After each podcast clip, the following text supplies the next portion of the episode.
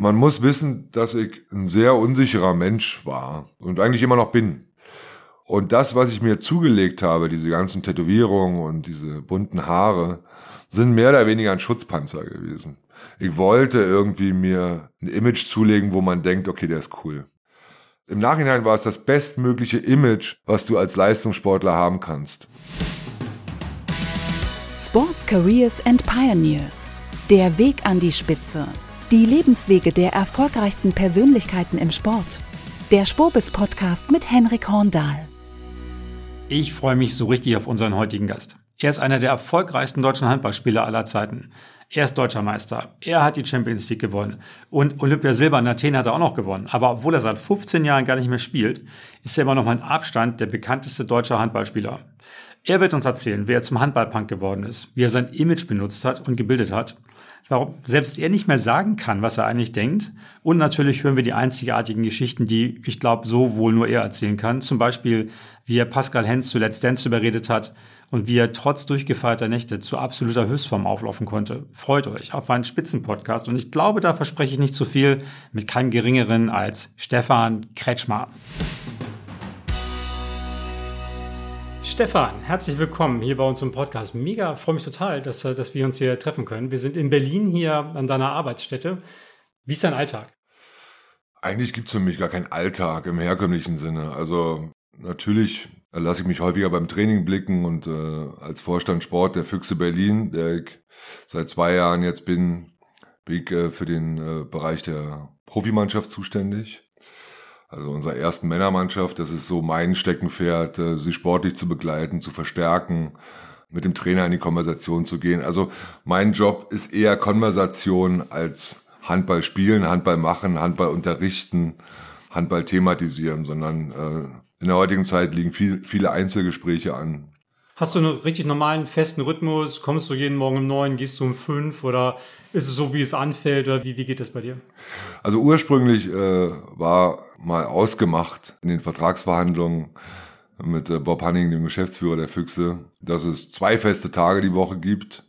Und ansonsten bin ich ja noch Experte bei Sky, kann also der Arbeit auch noch irgendwie nachgehen. Und mir wurde ein großer Freiraum zugesagt, der auch vertraglich zugesichert ist und der auch offensiv so artikuliert wird.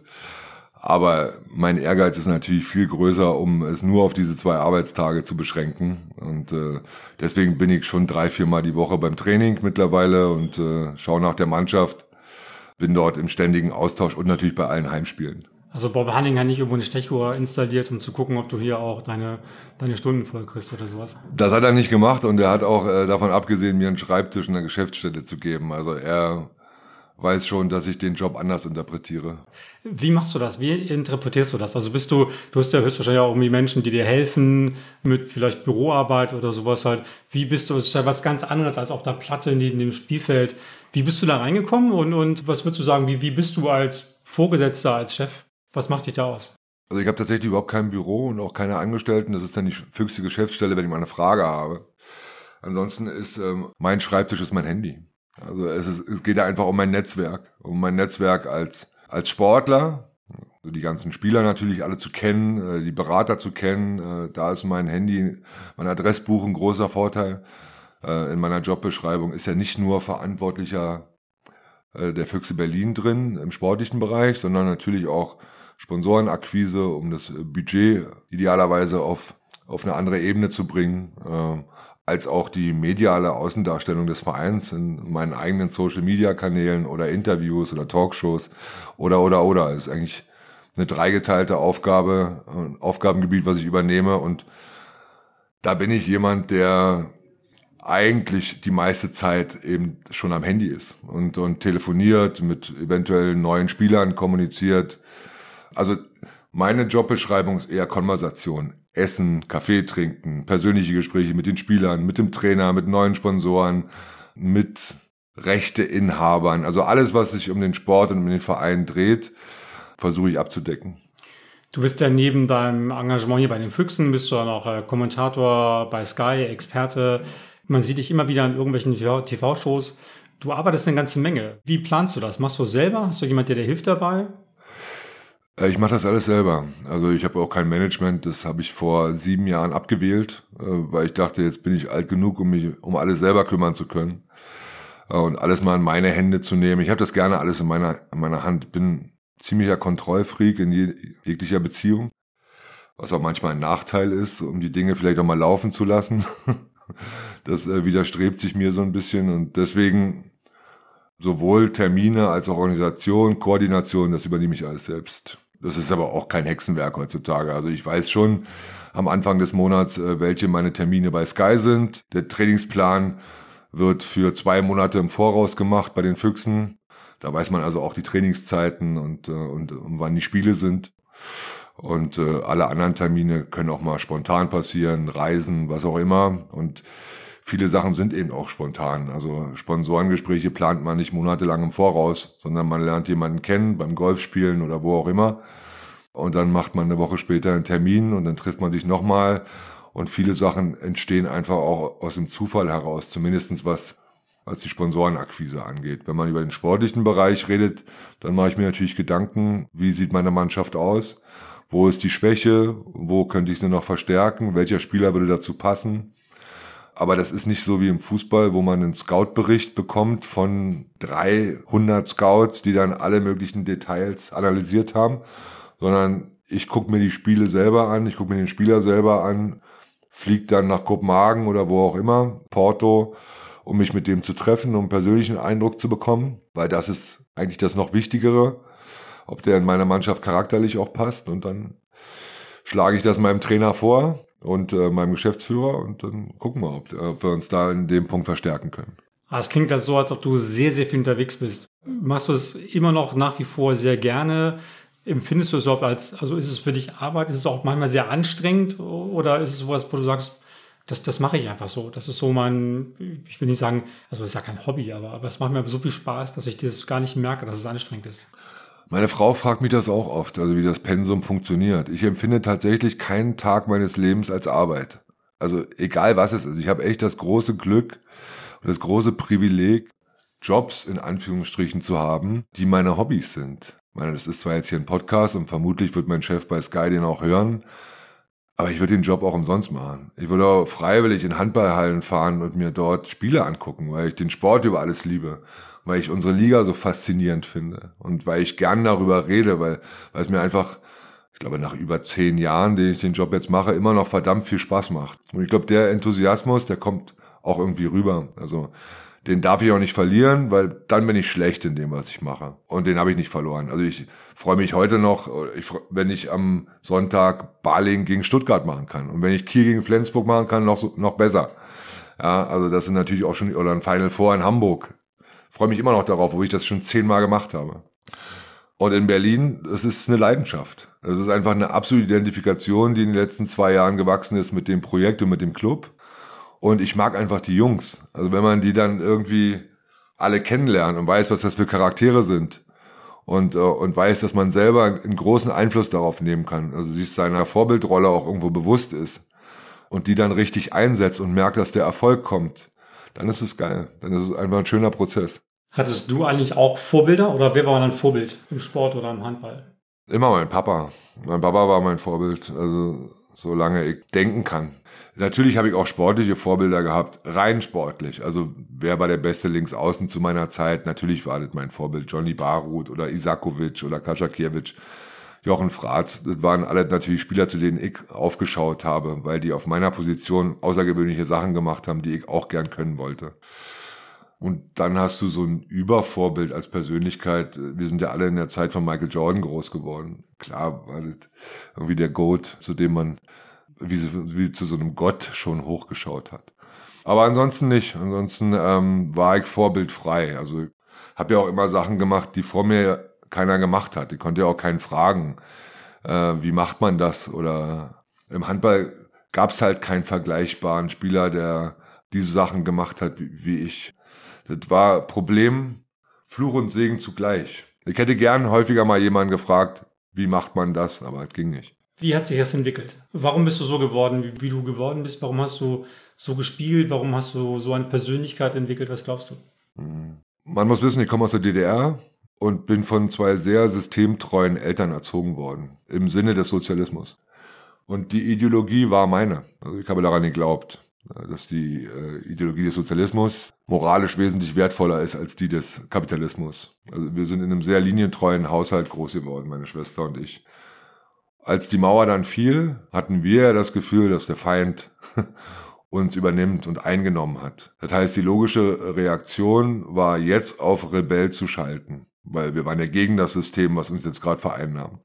Und genau das trat ein. Also bis zu meinem 16. Lebensjahr war ich eigentlich ein ganz schüchterner, unscheinbarer Junge, der eine tolle Frisur hatte. Also ob sie nun toll war, lassen wir dahingestellt, aber zumindest nichts Aufregendes. Dann fiel die Mauer und, und dann fühlte ich mich mit meinen politischen, persönlichen Ansichten am besten aufgehoben in der linken Szene.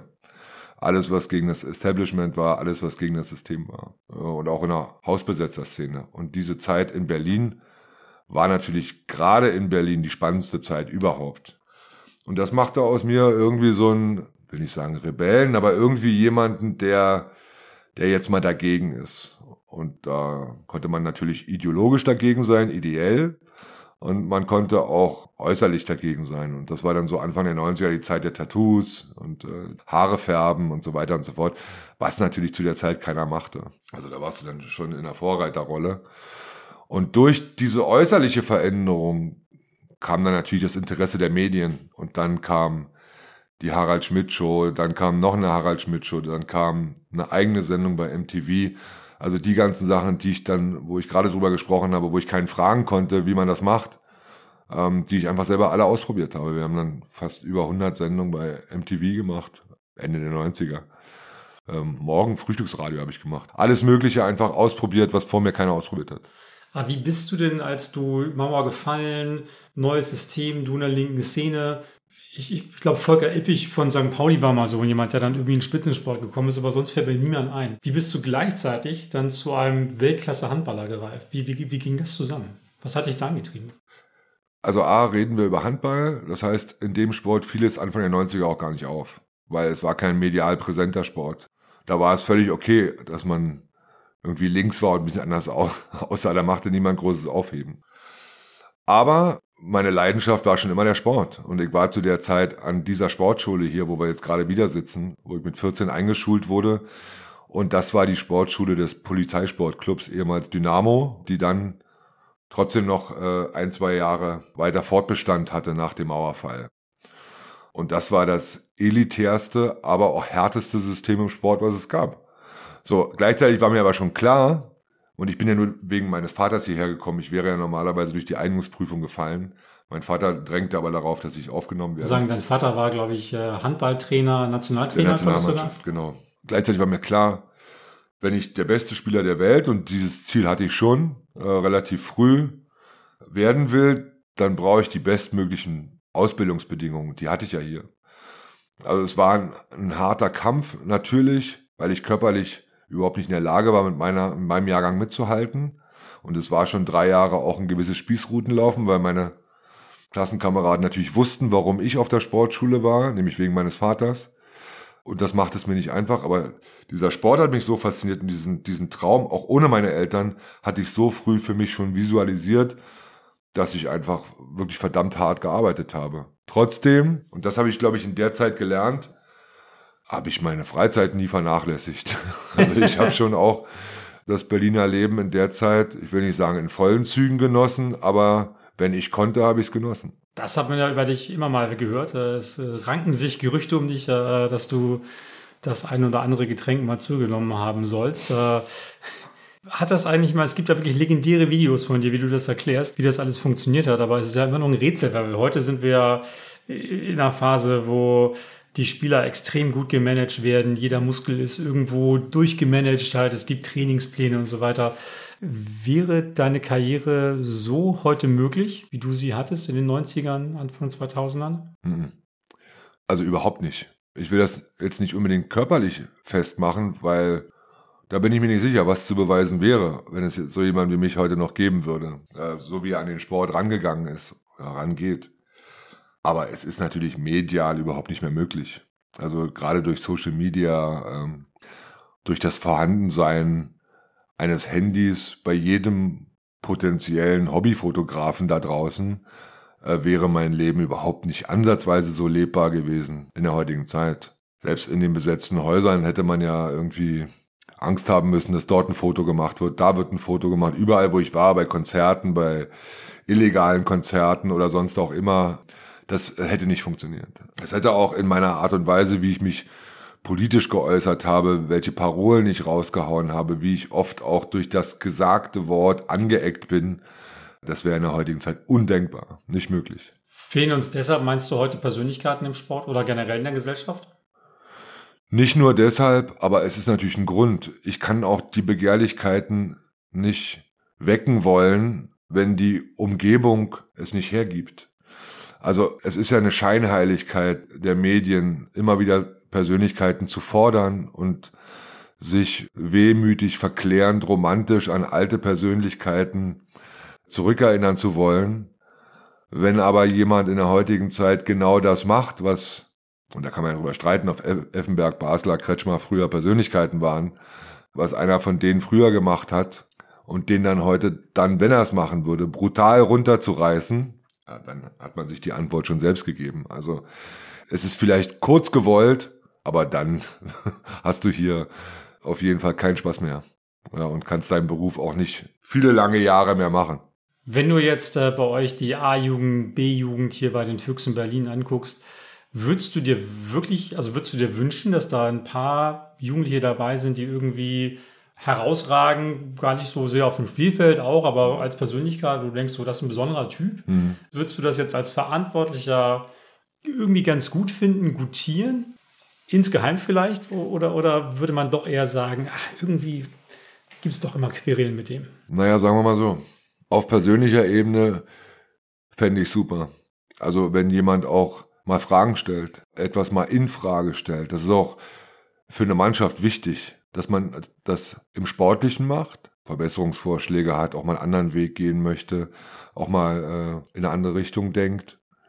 Und ich fände immer gut, wenn ein Sportler auch über den sportlichen Teller, Tellerrand mal hinausschaut, sich für Musik interessiert, für Kultur interessiert, für Politik interessiert.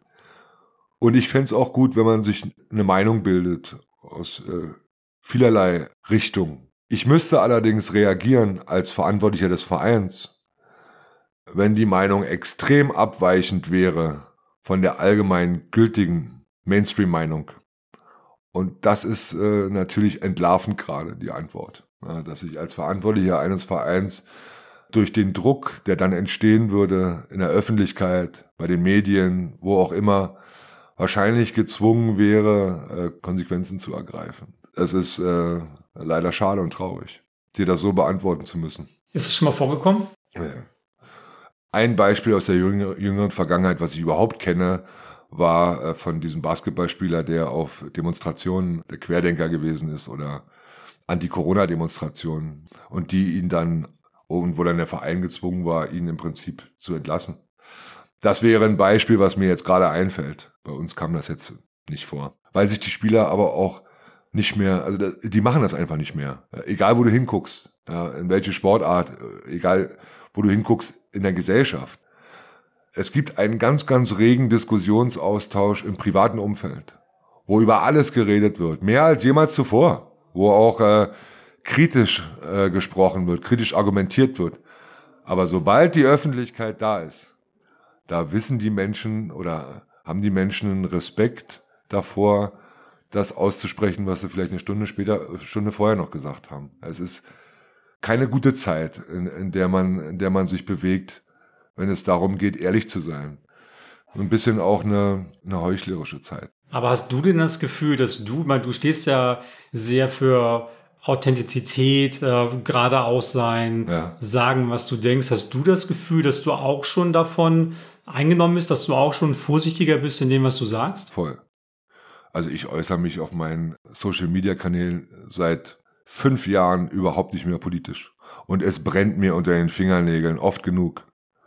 Und äh, meine Frau ist dann die, die, die, die mich glücklicherweise sage ich ihr das vorher und sie hält mich dann äh, tatsächlich immer zurück. Ich äußere mich überhaupt nicht mehr politisch. Und das finde ich schade, weil ich eine sehr starke politische Meinung habe, eine sehr stark ausgeprägte politische Meinung habe. aber ich äh, äußere sie einfach nicht mehr, weil ich so egoistisch geworden bin in, in meiner Anschauung meines eigenen Weltbildes, was für mich wichtig ist, nämlich nur noch der engste Familienkreis und, äh, und die Leute, für die ich Verantwortung übernehme, mein Verein, meine Freunde, und das war's, dass ich die Welt nicht mehr verändern möchte, dass ich die Welt nicht mehr verbessern möchte, dass, äh, dass ich mich dem nicht mehr ausliefere. Ich bin relativ genügsam geworden in dem Bereich. Ich bin politisch extrem unzufrieden, aber ich mache das mit mir aus und lasse da keinen mehr teilhaben. Ich glaube, du spielst schon seit so 15 Jahren nicht mehr aktiv Handball. Hm. Du bist trotzdem noch Deutschlands bekanntester Handballer, würde ich jetzt mal behaupten. Woran liegt das? Ja, das liegt schon am Äußeren. Und das liegt natürlich an meiner ganzen Historie, was aus mir gemacht wurde. Mein Erfolg ist ja nicht darauf begründet, dass ich zu irgendeiner Zeit meiner Epoche der beste Handballer der Welt war oder der beste Handballer Deutschlands war, sondern das waren schon auch immer andere. Also Dani Stefan war zum Beispiel in den 90er Jahren der Welthandballer. Christian Schwarzer war ein viel wichtigerer Handballer als ich. Da bin ich auch sehr uneitel. Ich glaube sogar, dass es einen besseren Linksaußen als mich gegeben hat mit Thorsten Jansen. Aber ich habe natürlich die Medien bedient, ich habe mich tätowieren lassen, war medial präsent, war halt immer dieser Rebell. Und ich glaube, dass ich wenn ich eins gut kann, dann mich medial zu artikulieren und äh, ich will nicht sagen, mich zu verkaufen, aber zumindest dort interessant rüberzukommen. Und das können auch die allerwenigsten. Einige können gut spielen, aber wenn die Kamera angeht, ist es eine Katastrophe und können dann auch nicht die Leute begeistern und äh, zu einer Persönlichkeit oder zu einem zu jemanden, der andere inspiriert, gehört einfach mehr als nur gut Handball spielen zu können. Und das viel Wichtigere nach der Karriere als Titel oder oder Trophäen ist, glaube ich, dass man Leute inspiriert, die Sportart zu machen. Darauf bin ich ziemlich stolz. Aber das ist natürlich dieses, dieses Gesamtbild Kretschmer. Also inklusive auch einer Liaison mit einem berühmten Menschen und so weiter. Alles, was in dieser Zeit passierte. Das weiß ein Zehnjähriger heute nicht mehr. Der mag mich, weil ich ein guter Sky-Experte bin. So, deswegen kennt der mich. Der hat mich ja nie spielen sehen. Und deswegen, man darf nicht stehen bleiben, man muss sich immer weiterentwickeln. Ja, also. Ja, diese, diese Markenbildung ist ja eine, hat ja sehr früh angefangen. War das eigentlich bewusst gesteuert? Hast du gesagt, irgendwie, ich will so eine Art Image kreieren? Oder kam das eher zufällig und war dann einfach so? Ich wünschte, man könnte sowas bewusst steuern. Weil dann hätten wir ein paar mehr. dann äh, hätten wir die Lösung und, und wüssten, wie wir aus einigen ein bisschen mehr machen können, als wir eigentlich momentan gerade haben man muss wissen, dass ich ein sehr unsicherer Mensch war und eigentlich immer noch bin. Und das, was ich mir zugelegt habe, diese ganzen Tätowierungen und, und, und diese, diese bunten Haare, sind mehr oder weniger ein Schutzpanzer gewesen. Also ich wollte irgendwie mir ein Image zulegen, wo man denkt, okay, der ist cool. Okay, der ist vielleicht auch gefährlich, den lassen wir lieber in Ruhe. ja. Und es hat prima funktioniert. Im Nachhinein war es das bestmögliche Image, was du als Leistungssportler haben kannst. Weil, also wenn Michael Schumacher, und, und habe ich ein paar Mal getroffen in den 90ern, oder Dirk Nowitzki, wenn ich mit denen ein paar Hefeweizen getrunken habe früher, ja, oder Jan Ulrich, und die konnten, also die waren schon auch nicht schlecht, dann, und das kam raus, dann wäre das bei denen ein Skandal gewesen, wenn das rausgekommen wäre. Also Wenn das Schumacher ein Weizenglas kann man sich kaum vorstellen, aber. Aber kein Kostverächter. also wirklich nicht. Ganz, ganz sympathischer, äh, guter Typ.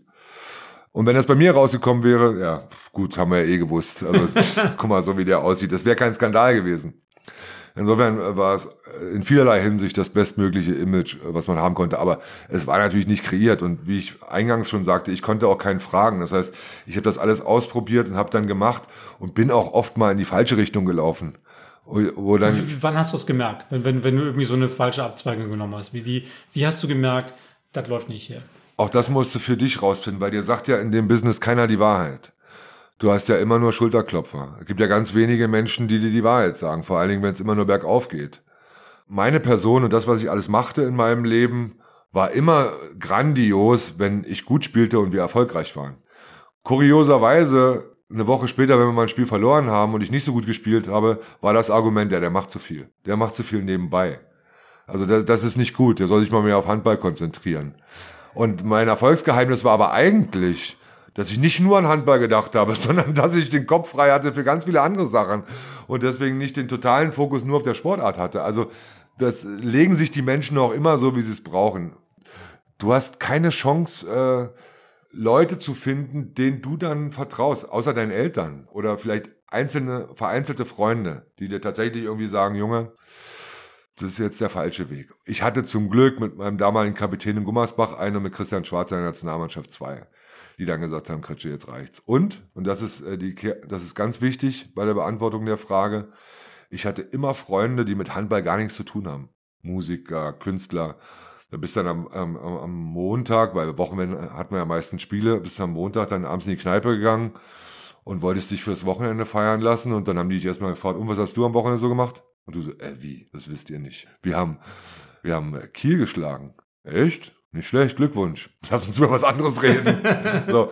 Also ähm, die, die haben überhaupt keine Ahnung oder natürlich haben sie sich wegen mich ein bisschen dafür, äh, wegen mir ein bisschen dafür interessiert, aber es spielte eine untergeordnete Rolle und da wurdest du dann ganz schnell wieder geerdet, dass nämlich nicht alles sich um deinen Kosmos Handball dreht, sondern dass das ganz viele Menschen gar nicht interessiert. Wie ist es, wenn du heute vorgestellt wirst? Also überall, also du, du hast ja eine, eine gewisse Erwartungshaltung, wenn du irgendwo hinkommst, irgendwo auftrittst, irgendwo ja. moderierst. Da kommt Stefan Kretschmer, jetzt wird lustig. Mini, Mini-Einschub. Ich habe mal Wolfgang Kubicki getroffen vor ein paar Jahren und der hat da, der, der ist angekündigt worden, der Kubicki, jetzt geht's los und alle wissen gleich, jetzt kommt Wolle und jetzt, jetzt haut er richtig rein. Ich habe ihn mal gefragt später, wie, wie, wie ist das eigentlich für Sie? Äh, er sagte, super, hat er richtig Bock drauf. Wie, wie geht dir das? Also ist, ist es, findest du eher eine Belastung, wenn man sagt, jetzt kommt Kretsche, jetzt wird's lustig? Oder, oder fühlst du so eine Art von Erwartungshaltung, dass du jetzt auch liefern musst? Jetzt müssen mal ein paar gute Texte rauskommen, jetzt musst du irgendwie was Cooles kommentieren oder so. Kommt drauf an. Also Bosbach ist ja ein ähnliches Phänomen. Wenn der auftritt, dann erwarten die Leute was. Ich habe relativ schnell gelernt, mehrere Seiten zu haben. Also ich wusste immer, wenn ich dahin gehe, dann wird das von mir erwartet in etwa. Wenn ich dahin gehe, wird das von mir erwartet. Also Harald Schmidt Show und Markus Lanz sind zwei völlig verschiedene Sendungen. Man kann auch nicht ein und derselbe sein in beiden Sendungen, sondern Harald Schmidt erwartet was anderes von dir, als Lanz von dir erwartet. Und ähnlich ist es im, im Leben. Also egal zu welchen Events man geht, egal in welche Formate man geht. Man beschäftigt sich vorher schon auch damit und setzt sich damit auseinander, was das für ein Format ist. Was in dem Fall, glaube ich, wichtig ist, was man auf jeden Fall vermeiden sollte. Und, und, und so macht man sich einfach selber so einen, so einen Lebenskompass. Und wenn es mal lustig werden soll, dann kriegen wir das hin, ja. Und, und wenn es dann eine ernsthafte Diskussionsrunde ist, dann kriegen wir das auch hin. Also dadurch, dass ich alles in meinem Leben mal gemacht und auch erlebt habe, kann ich das relativ gut kanalisieren und unterscheiden. Aber es wird nie den einen Kretsche geben oder den anderen Kretsche und trotzdem werde ich nicht an Authentizität verlieren. Also ich werde nie jemandem irgendwas vorspielen oder irgendwie was erzählen, was ich mir jetzt ausdenke. Das äh, wird nicht passieren. Lass doch mal über Handball reden. Du warst ja wirklich ein, ein richtig, richtig guter Handballspieler. Also die, du hast gesagt, die Jüngeren ähm, kenne ich gar nicht mehr als Handball, aber du hast deutscher Meister geworden, Champions League gewonnen, hast bei großen Turnieren gespielt, Olympiamedaille gewonnen. Hast du das Gefühl, du hast da aus deiner Karriere, bist du da mit dir komplett im Reinen? Hast du da alles rausgeholt? Oder denkst du, der wäre hier und da sogar noch mehr drin gewesen? Also vom, was ja heute so gerne zitiert wird, Work-Life-Balance. Konzept habe ich das Maximale rausgeholt, was es gibt in einer Profisportlerkarriere. Also mehr geht nicht. Das muss mir erstmal einer zeigen. Aber äh, natürlich hätte ich vielleicht vier, fünf Jahre länger spielen können, wenn ich meinen Körper ein bisschen mehr diszipliniert hätte und mich anders ernährt hätte oder mehr auf mich geachtet hätte in, in gesundheitlicher, sportlicher Hinsicht. Aber ich glaube, das wäre es mir nicht wert gewesen. Also es war alles so, wie es ist. Perfekt. Sind die Trainer nicht durchgedreht mit dir oder auch die Mannschaftskameraden? Weil da gab es ja bestimmt auch ein paar, die hart gekämpft haben, die höchstwahrscheinlich super ernährt haben, früh schlafen gehen, viel Mineralwasser und so weiter. Sind die nicht verzweifelt an dir, wenn du sagst, ich war Montag in der Kneipe? Ja, aber ich habe immer hart trainiert. Also da kannst du jeden Trainer fragen. Ich, ich hatte etwas, also frag mich nicht, wie ich es körperlich gemacht habe. Das ist ein Phänomen für ganz viele Menschen, für mich auch. Aber ich hatte dann immer so ein schlechtes Gewissen, dass mein Trainer am Ende zu der Einsicht kam und sagte, Kretsche, du bist noch besser, wenn du am Abend davor unterwegs warst weil dieses schlechte Gewissen, das treibt dich zu noch einer größeren Höchstleistung. Und ich kann nicht sagen, wo, es herkam oder wie, wie das psychologisch zu erzeugen war oder ist. Aber selbst bei Freundschaftsspielen und gerade in der Vorbereitung im Sommer, wenn wir dann so Freundschaftsturniere hatten Und da sind ja dann teambildende Maßnahme, Maßnahmen an der Tagesordnung gewesen, dass man mal abends losging mit der Mannschaft und so weiter. Und der Rest der Mannschaft hing durch am nächsten Tag und ich habe 10, 11 Tore gemacht. Egal gegen wen, ob das ein Oberligist war oder ein Bundesligist, war mir egal. Mein schlechtes Gewissen war immer gleich und mein Anspruch war halt immer gleich. Und was ich früh hatte, war, dass mir schon bewusst war, dass jemand auf der Tribüne sitzt, der mich vielleicht zum ersten Mal sieht. Und den wollte ich nicht enttäuschen. Also ich hatte immer schon dieses Bewusstsein für Kids oder für, für, für Leute, die ein Fan von mir waren, dass ich die einfach nicht enttäuschen wollte. Aber um nochmal auf die Ausgangsfrage zurückzukommen, ich frage mich nicht, wie ich es körperlich gemacht habe. Und es war eine mentale Herausforderung, aber es war so. Hat die Wissenschaft, hat die Forschung schon mal irgendwann angefragt, ob sie deinen Körper mal untersuchen können? Gab es da Blutproben oder sowas? Meine Frau regt das immer an. Meine, Frau sagt, lass dir mal die Leber untersuchen. Das wird ja auch hin und wieder mal gemacht, aber ist eigentlich alles in Ordnung. Wie der Rest des Körpers aussieht, weiß ich nicht. Will ich auch manchmal jetzt gar nicht wissen. Also letztes Jahr habe ich einen Bandscheibenvorfall gehabt. Natürlich tut mir morgens alles weh, wenn ich auf, aufstehe. Das sind sicherlich auch die Folgen äh, einer langen Profikarriere. Aber ich kann jetzt nicht sagen, äh, dass ich geistig darunter gelitten hätte oder dass, äh, dass ich extreme Schlafentzugerscheinungen habe oder sonst irgendwas. Also, so wirkst du auch nicht. Gibt es einen Wurf oder, oder eine Aktion, wenn du die nochmal spielen könntest, äh, welche wäre das so? Ja, unbedingt. Also der letzte Wurf im Olympischen Viertelfinale 2000 in Sydney. Als äh, mein Wurf unter die Latte ging und raus und die Spanier den Gegenstoß liefen und das entscheidende Tor machten und wir schieden aus und die kamen weiter, obwohl wir in dem Turnier die beste Mannschaft waren. Und bis dahin, das ist das Kuriose, habe ich acht von acht versenkt. Und das war der allerletzte Wurf. Und der war eigentlich auch gut, der war nicht schlecht. Aber er ging halt Aufsetzer unter die Latte und raus und nicht rein. Wie oft denkst du daran?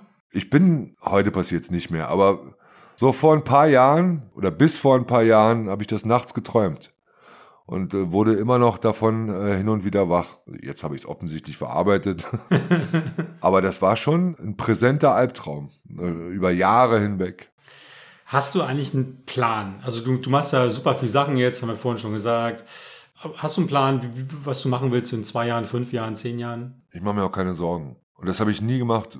Kurios. Meine Frau fragt mich das auch hin und wieder. Sag mal, wie bist du eigentlich die letzten Jahre durchs Leben gekommen? Hast du dir nach der Karriere... Ich habe nichts gelernt, ich habe nichts studiert. So, es gab ja keinen Plan B, auch zum, zum Leistungssport. Was ich jetzt nicht unbedingt jedem Hörer empfehlen möchte. Also schon ganz gut und vernünftig vor allem Plan B zu haben. Ich hatte halt verdammt viel Glück muss ehrlich sagen. Aber genauso sehe ich das auch in der Zukunft. Wenn in der Vergangenheit Türen zugegangen sind, die mir auch wehgetan haben, kurioserweise ging dann innerhalb kürzester Zeit eine andere Tür auf. Das war meine Erfahrung, die ich immer machte. Und ich weiß, was ich kann in vielen Bereichen des Lebens oder des Sports. Und deswegen mache ich mir einfach keine Sorgen. Ich glaube, ich bin einer der glücklichsten Menschen, die es gibt. Es gibt nichts, was ich an meinem Leben ändern möchte. Es ist das perfekte Leben für mich in der jetzigen äh, Situation meines Lebens mit fast 50. Aber keine Ahnung, wenn in fünf Jahren äh, Bayern München kommt und sagt, wir machen eine Handballabteilung oder Real Mallorca oder was auch immer oder Miami, dann denkt man drüber nach. Mal sehen, was passiert. Keiner weiß es. Was würdest du auf keinen Fall machen? Ich glaube, ich würde mich handballerisch in dieser Liga auf keinen Fall zurückentwickeln wollen. Also jetzt äh, habe ich Leipzig gemacht, davor hatte ich kurz mal Magdeburg gemacht mache jetzt die Füchse und bin sozusagen in der Spitzengruppe äh, der Liga mit dabei. Ich glaube, ich würde jetzt, und das soll nicht despektierlich klingen, nicht mehr Wetzlar machen. Wenn, dann muss es wieder ein Projekt sein. Und ich würde auch keinen Job mehr machen, das muss ich zum Glück auch nicht, der mir keinen Spaß macht. Also, na klar werden Sachen an dich herangetragen wie, mach mal einen Podcast. Zum Beispiel. Um ein Beispiel zu nennen. Und, Was mit Let's Dance? Und ich sage, nee. Handballer sind sehr, seit Pascal Hens wissen wir, Handballer sind große Tänzer. Wie sieht's da aus? Das konnte auch nur Pommes gewinnen, das war mir schon klar. Und Pommes wollte das nicht. Und ganz ehrlich, ich habe ihn gezwungen. Ich habe hab gesagt, wir haben Jetzt uns, wir haben uns zwei Monate oder einen Monat vorher unterhalten. Und er sagt, das mache ich nicht. Und ich sage, ich kenne ihn ja aus einigen gemeinsamen Nächten in Diskotheken. Ich sage, Pommes, das kann nur ein Handballer gewinnen und das bist du, weil Pommes war schon immer der beste Tänzer äh, der Nationalmannschaft. Also in jeder Diskothek war er der Mega-Performer. Nicht übertrieben, nicht auf dem Tresen, so wie andere, sondern schön. Er kommt ja irgendwie aus Mainz-Kastell, aus dem Ghetto, ist ja mit Hip-Hop groß geworden. Und Pommes ist ein überragender Tänzer immer gewesen. Und deswegen habe ich gesagt, du musst das machen. Du kannst da nur gewinnen. Und dann hat er sich das getraut. Und das war sensationell. Aber Pommes würde nie sagen, Kretsche, du musst das machen. Weil meine tänzerischen Fähigkeiten sind nicht auf dem Niveau. Was würdest du, das ist eigentlich schon die Abschlussfrage, was würdest du dem 20-jährigen, 30-jährigen und 40-jährigen Stefan Kretschmer raten, wenn du ihn triffst? Rückblickend kann, kann ich nur sagen, mach alles so wie bisher, aber sei ein besserer Vater. Ich war kein guter Vater und bereue nicht viel im Leben, aber das schon. Also ich wäre gern mehr für meine Kinder, die tolle Kinder geworden sind, da gewesen und vielleicht nicht ganz so egoistisch in der Zeit gewesen, nur mein meinen eigenen Spaß und mein eigenes Wohl und, und mein eigenes Leben leben zu wollen, sondern in der Lage gewesen zu sein, mehr Verantwortung zu übernehmen, als ich jünger war und nicht erst jetzt. Und das würde ich dem 20, dem 30 und dem 40-jährigen Kretschmer sagen. Alles andere ist regelbar. Stefan, vielen, vielen Dank. Ein, ein Riesengespräch. Ich habe mich unglaublich gefreut, dass wir uns hier treffen konnten. Und äh, viel Erfolg für dich, alles Gute und äh, vielen Dank, dass du hier bei uns Gast warst. Danke euch, hat Spaß gemacht. Vielen Dank. Was für ein Typ, Stefan Kretschmer. Wirklich großen Spaß gemacht, dieses äh, Gespräch mit ihm zu führen. Im einen Moment ist er unglaublich lustig, hat man vielleicht auch im Hintergrund gemerkt, wie wir gekichert und gegackert haben über die lustigen Geschichten, die er erzählt hat. Im anderen Moment ist er aber auch total nachdenklich und, und, und sagt Worte mit sehr, sehr großem Nachhall. Und ich glaube, er kann das, weil er sehr, sehr authentisch ist und, und auch eine riesige Bandbreite abdeckt. Und das zeigt ganz deutlich, dass er nicht nur im Handball nach links und rechts geguckt hat, sondern generell einfach eine sehr, sehr große Offenheit hat, Lust auf Menschen hat, auch, auch sehr viel Mut hat. Was kann man daraus lernen? Ich denke, ganz sicher ist, dass man, äh, dass es zeigt, dass man nicht zu sehr im eigenen Saft schmoren darf, dass man rausgehen muss, dass man auch mal was Neues wagen muss, dass man einfach machen muss und dann auch das Zutrauen haben muss, dass das, dass das klappt. Und man muss eine große Leidenschaft besitzen. Ich glaube, das hat Stefan auch deutlich gezeigt, denn da bin ich mir ganz sicher, nur wenn man was wirklich gerne macht, kann man auch wirklich gut darin werden. Klar ist weder bei mir oder bei uns noch bei Stefan Kretschmer ist jeder Tag Weihnachten, aber die Zeit ist ja auch viel, viel zu schade, um sie mit Dingen zu vergeuden, zu denen man sich immer wieder zwingen muss, zu denen man sich irgendwie hintragen muss. Also seid ehrlich zu euch selbst, seid selbst reflektiert, das ist Stefan Kretschmer auf jeden Fall. Dann, glaube ich, kann man eine ganze Menge sich von Stefan abschauen. Schön, dass ihr dabei wart. Hat mich total gefreut. Äh, wenn euch der Podcast gefallen hat, dann abonniert ihn gerne bei Apple, Spotify oder Soundcloud. Dann können wir uns hier schon bald wiederhören. Wenn ihr Fragen habt, Kommentare, irgendwas loswerden wollt, schreibt uns sehr, sehr gerne unter podcast.sponsors.de. Und ich freue mich schon auf die nächste Folge mit euch. Bis bald. Tschüss. Das war der Spobis Podcast mit Henrik Horndahl. Sports, Careers and Pioneers. Der Weg an die Spitze. Die Lebenswege der erfolgreichsten Persönlichkeiten im Sport. Der Spobis Podcast ist eine Produktion von Maniac Studios.